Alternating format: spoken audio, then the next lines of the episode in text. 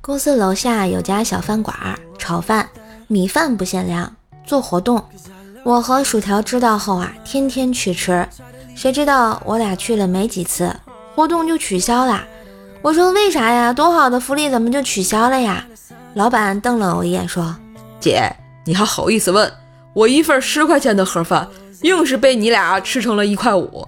听你这意思，还想把我单价吃成一毛啊？本来就是赔本的买卖，这活动做不下去了都。求求你们换家店霍霍吧啊！”哎，其实真的不怪我，主要薯条饭量太大呀。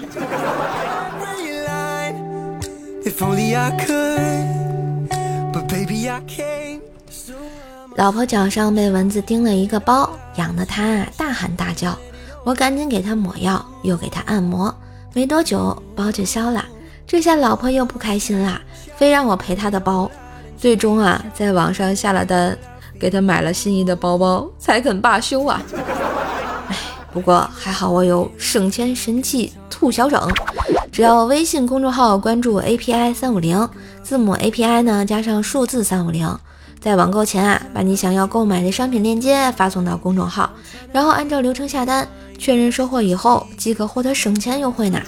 淘宝、京东、拼多多省钱优惠特别多，美团、饿了么啊，点个外卖省钱多呀。哎，做男人真的是太难了。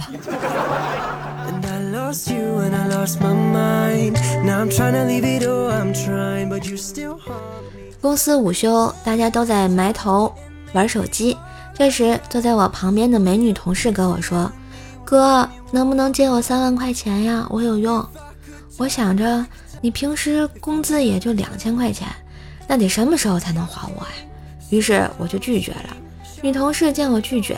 于是对我撒娇卖萌说：“哥，你接我嘛，我给你当媳妇。”我还是拒绝了，女同事只好垂头丧气的走了。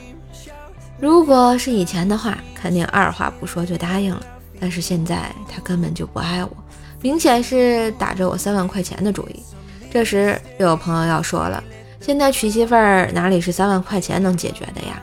我想说的是，如果借给了他，他当了我媳妇儿，不仅三万块没了。恐怕连我的工资卡也保不住了，所以觉得女同事找我借钱就是个阴谋。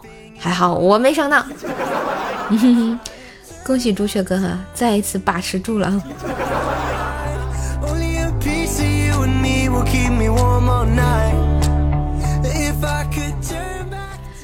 昨天啊，走到广场的时候，遇见了我人生最害怕看见的一幕：几个小屁孩捂着耳朵看着我。这时，我也非常害怕的捂住了耳朵，并且四处寻找炮在哪里。这时，一个小屁孩跑过来跟我说：“阿姨，你把我们的炮踩灭了。”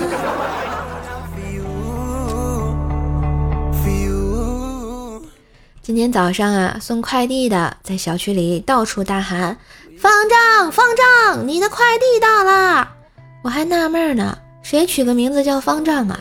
大概过了几分钟，我的电话响了，对方开口就是：“方丈，你的快递到了，在你们楼下。”我下楼去就把快递的狂骂了一顿：“喊你读书，你要去掏鸟蛋啊？现在不认识字了吧？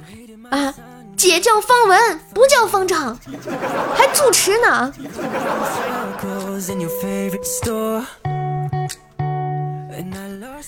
嘿，今日份段子就播到这里啦！喜欢节目记得关注专辑、点赞、留言、分享、打 call，待售上热门啦！